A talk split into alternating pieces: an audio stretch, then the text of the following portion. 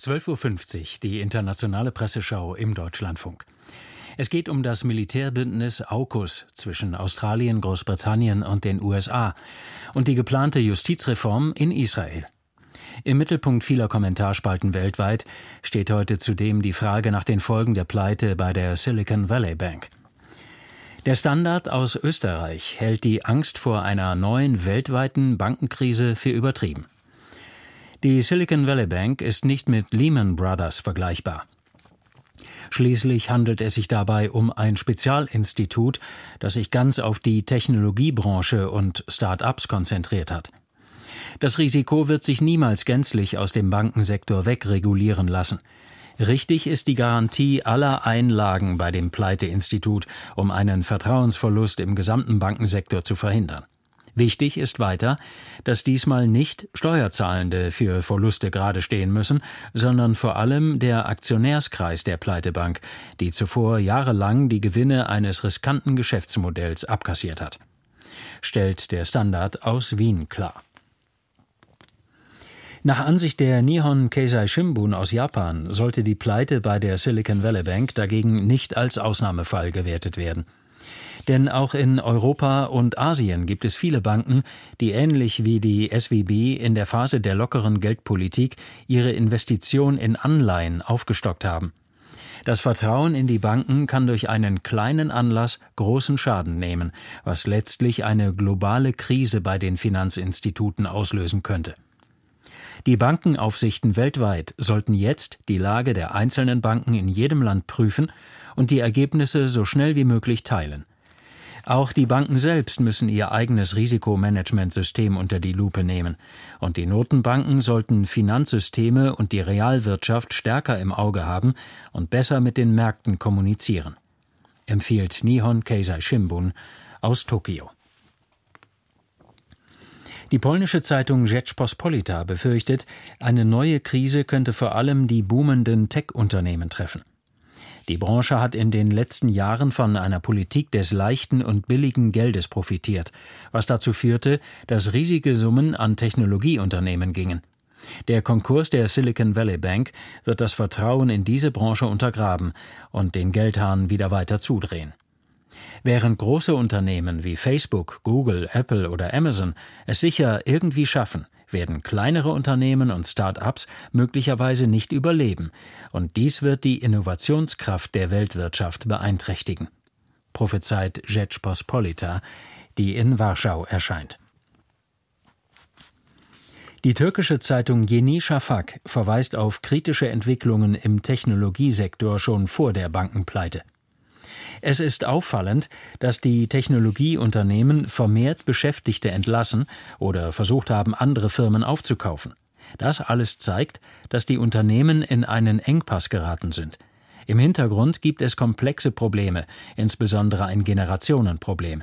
Zu den Nutzern der Technologieprodukte gehört vor allem die Generation Z, die allerdings finanziell noch nicht auf eigenen Füßen steht und die hohe Inflation könnte dafür gesorgt haben, dass sie ihre Ausgaben für Technologie eingeschränkt hat, analysiert Yeni Shafak aus Istanbul. Auch die britische Times befürchtet weitergehende Konsequenzen der Silicon Valley Bank Pleite.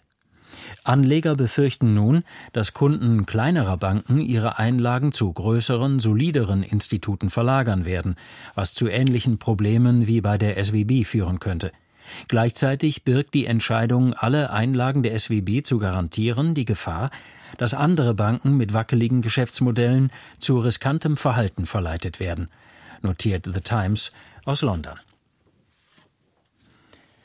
Australien kauft im Rahmen des Militärbündnisses AUKUS mit Großbritannien und den USA fünf atombetriebene U-Boote. Die Bündnispartner wollen dem wachsenden Einfluss Chinas in der indopazifischen Region entgegenwirken. Die chinesische Staatszeitung Huangqiu Shibao wertet das Abkommen als Risiko für Australien und die Region. Wenn China sich mit Freunden zusammensetzt, ist es für den Frieden. Wenn die USA und ihre Partner zusammenkommen, steht Konfrontation auf der Tagesordnung. Beobachter sagen, dass es beim AUKUS-Abkommen im Wesentlichen darum geht, Australien in einen US-Militärposten gegen China zu verwandeln.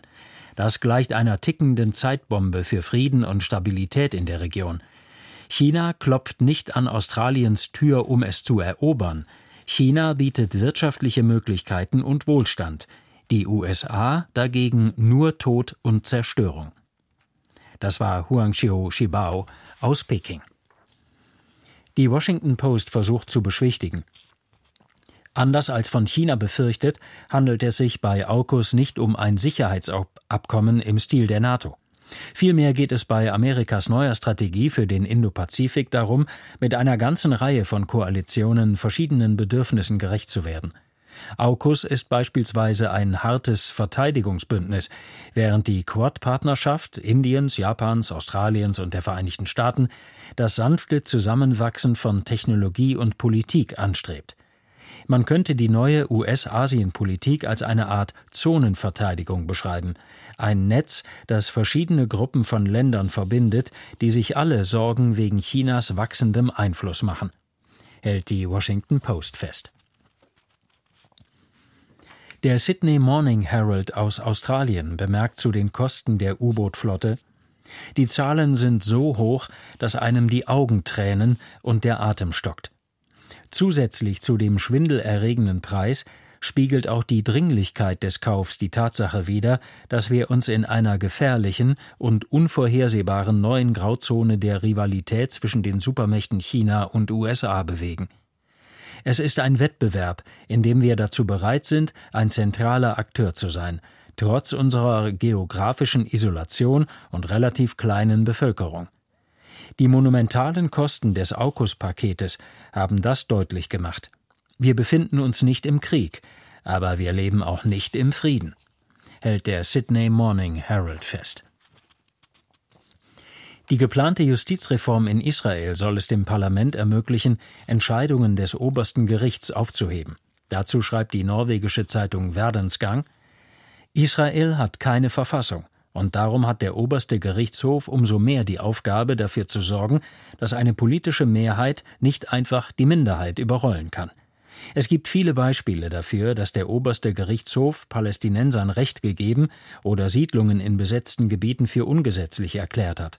Das gefällt Netanyahu nicht und ebenso wenig seinen Regierungspartnern.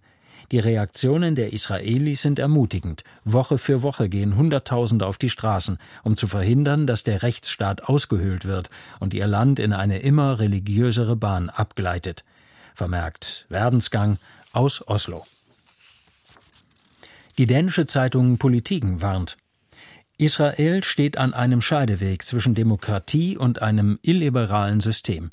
Das moderne Israel gleicht einem Wunder, denn es ist den Zionisten gelungen, einen jüdischen Staat im historischen Palästina zu gründen. Aber es ist eben auch eine Tragödie, weil Palästina kein Land ohne Volk war. Inzwischen ist der legitime Freiheitskampf der Palästinenser weitgehend unterdrückt, aber genau darin liegt auch der Keim für die aktuelle Krise, denn die Unterdrückung der Palästinenser radikalisiert die gesamte Gesellschaft. Jetzt müssen die liberalen Kräfte endlich den Palästinensern zu einem eigenen Staat verhelfen, nicht nur in deren, sondern in hohem Maße auch im eigenen Interesse. Sonst endet Israel als ein weiteres undemokratisches Land im Nahen Osten mit einem starken Militär. Unterstreicht Politiken aus Kopenhagen. Und damit endet die internationale Presseschau. Die Redaktion hatten Inga Gebauer und Khaled Nahar. Sprecher war Gerd Dasen.